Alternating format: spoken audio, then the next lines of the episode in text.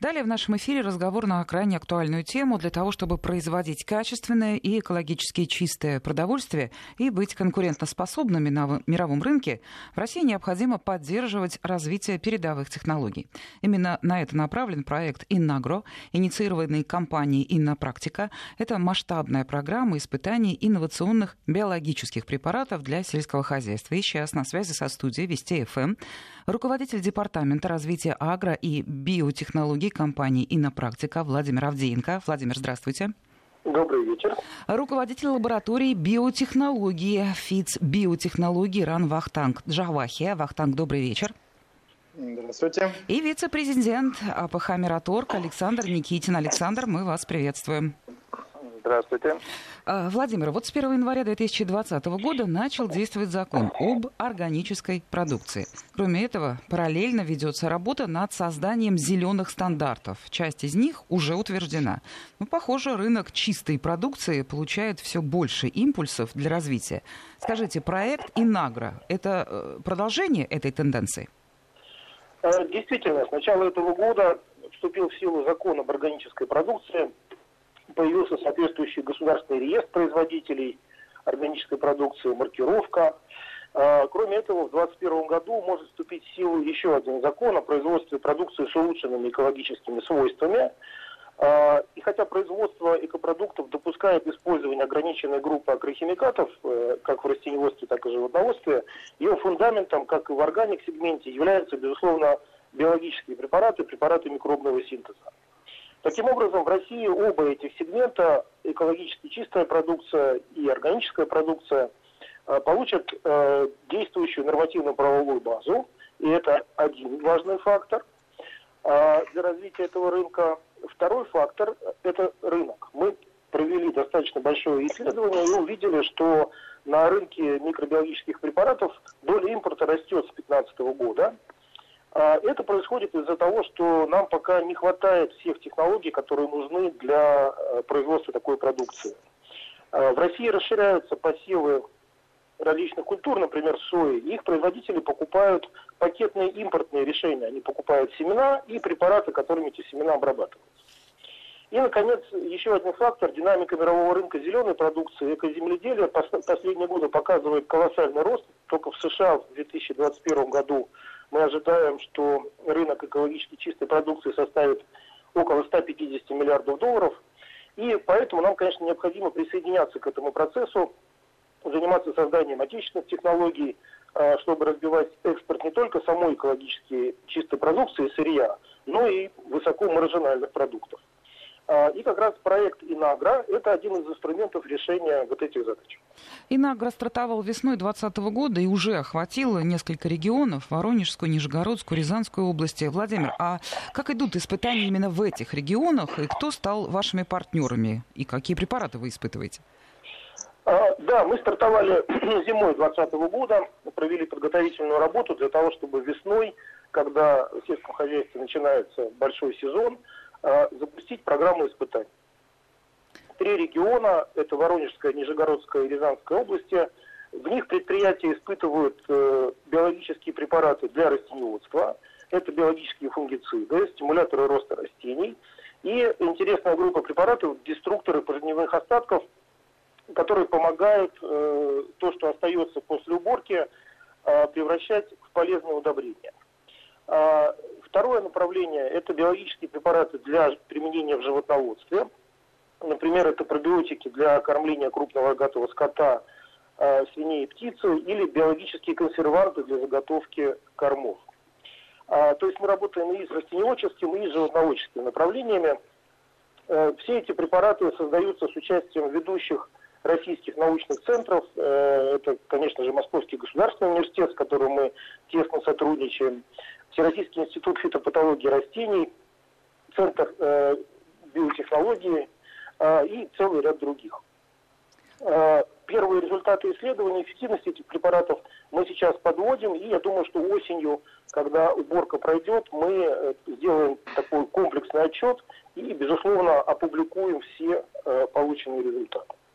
Александр... Надо сказать, что кроме, извините, Два слова буквально. Кроме трех регионов э, пилотных, мы э, в начале года подписали соглашение с двумя крупнейшими корпорациями в российском агропромышленном комплексе. Это группа «Фосагро» и агропромышленный холдинг «Мираторг». И вот второе направление – это как раз а, комплекс испытаний, который мы проводим на базе этих компаний. А, с «Фосагро» мы э, работали с ФИЦ Немчиновка в Подмосковье, с компанией «Мираторг» мы проводим широкий спектр испытаний препаратов в Брянской и Курской областях. И, конечно, для нас очень важно участие таких крупных холдингов в проекте «Инагра», потому что в условиях именно такого крупнотоннажного производства мы имеем возможность отработать перспективные технологии применения биопрепаратов, сделать их, по сути, стандартом э, для дальнейшего внедрения уже в малом и среднем сельскохозяйственном бизнесе, э, скажем так, без ошибок.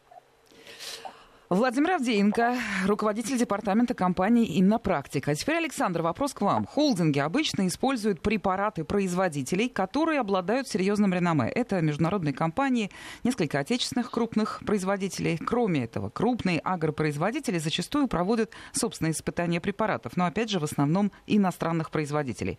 Можно ли предположить, что участие Мираторга в проекте «Инагра» создаст новый тренд – активное взаимодействие отечественной науки и крупного бизнеса? Ну, вы правы, у нас э, испытания новых продуктов идут непрерывно, постоянно, но это не только иностранные производители, но и российские. А вот проект Инагра вот выгодно отличает то, что это э, их продукты находятся не в пробирке, не в лаборатории, а уже в промышленном производстве. И сейчас мы запустили три больших группы, испытания трех больших групп препаратов. Это, это фунгициды, противогрибковые препараты. Они уже были применены на пшенице, и пшеницу мы эту озимую уже убрали, и показатели э, по урожайности и по сохранности оказались не лучше, не хуже, чем у э, западных аналогов. На очереди уже обработана соя и кукуруза. Вот увидим, какая урожайность будет по этим двум культурам. Дальше это консерванты для закладки сенажа многолетних трав и люцерны. Этот, этот этап мы уже прошли, и через три месяца мы будем вскрывать эти траншеи и курганы и увидим качественные свойства нашего корма. А дальше осенью, э, в сентябре, на очереди будет кукурузный силос. И третья большая группа – это пробиотики для кормления свиней, курицы и крупного рогатого скота. То есть первый этап испытаний уже прошел.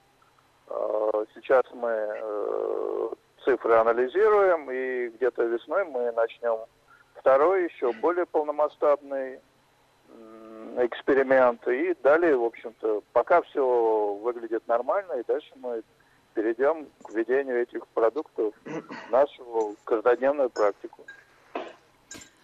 Спасибо. Вахтанг. В России традиционно сильна микробиологическая научная школа. Однако отечественным разработчикам не всегда удается довести свои разработки до промышленного производства, ну и выйти с ними на рынок. Как вы думаете, что нужно сделать для того, чтобы отечественные технологии все-таки выходили за пределы лабораторий и доходили до покупателей? Пять секунд, пожалуйста, пауза и ответ.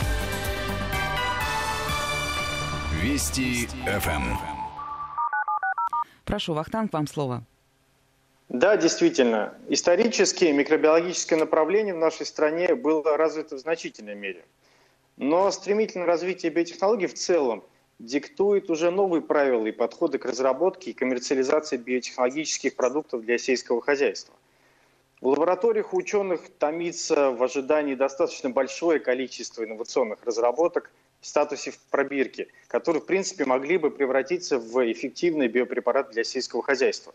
В дальнейшем эти э, разработки из пробирки должны быть масштабированы до опытно-промышленной технологии производства, нужна наработка опытных партий, проведение испытаний эффективности биопрепаратов в реальных хозяйствах, внедрение в производство и регистрация препарата, не говоря уже о коммерческой о коммерциализации на рынке. Это большая работа. С технологической точки зрения Сложность заключается в том, что данные разработки ученым масштабировать в России практически негде. То есть практически нет опытных пилотных лабораторий со специалистами, которые могут под ключ сделать технологический процесс и довести разработку до стадии, на которой к ней уже может проявить инвестиционный интерес бизнес. Причем такие пилотные лаборатории, а правильнее, наверное, их будет назвать инкубаторы, нужны по всей стране. То есть ну, будем надеяться, что общее развитие направления органического земледелия подстегнется интерес к созданию таких инкубаторов для перспективных российских разработок. А, а вот с точки зрения регистрации и коммерциализации биопрепаратов, какие барьеры наиболее тяжело преодолевать? Здесь, наверное, в большей степени надо говорить о процессе регистрации биопрепаратов. Коммерциализация – это все-таки задача уже бизнес-партнера. С точки зрения регистрационного процесса, если в нем на определенной стадии не участвует бизнес-партнер с опытом, возможно, было бы логично при пилотных лабораториях создавать коммерческие отделы по регистрации биопрепаратов. С точки зрения инфраструктуры, в принципе, это всего лишь один сотрудник, специалист по регистрации, который может вполне совмещать эту должность. Дело в том, что на сегодняшний день из открытых источников определить четко алгоритм регистрации биопрепарата крайне сложно.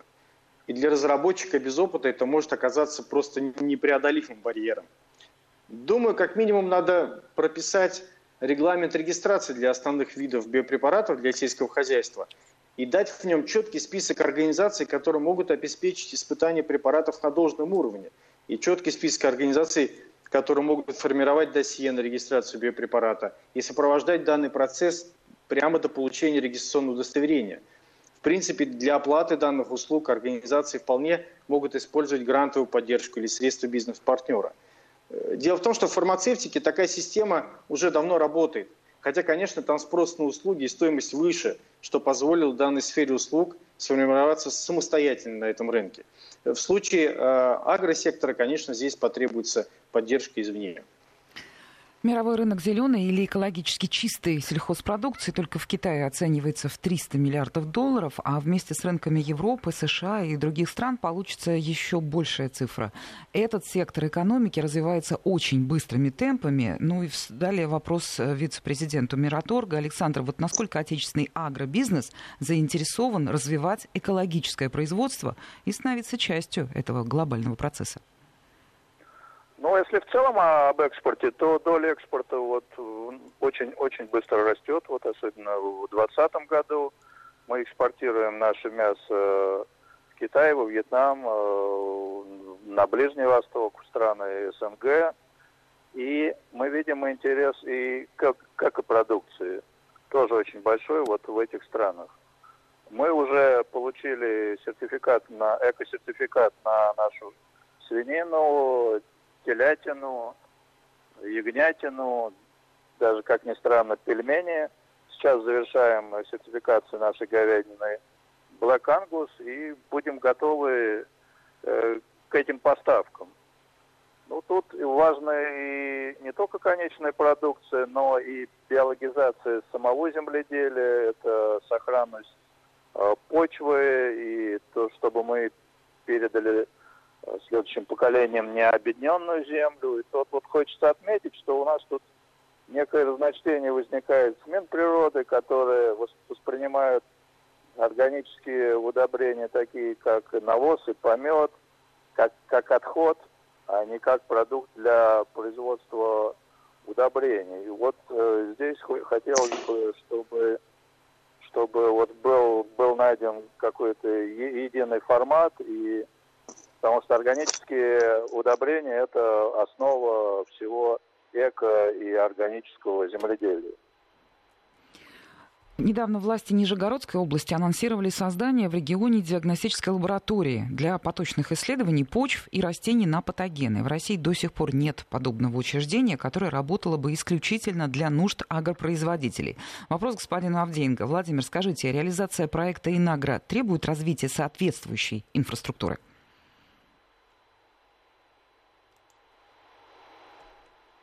Владимир.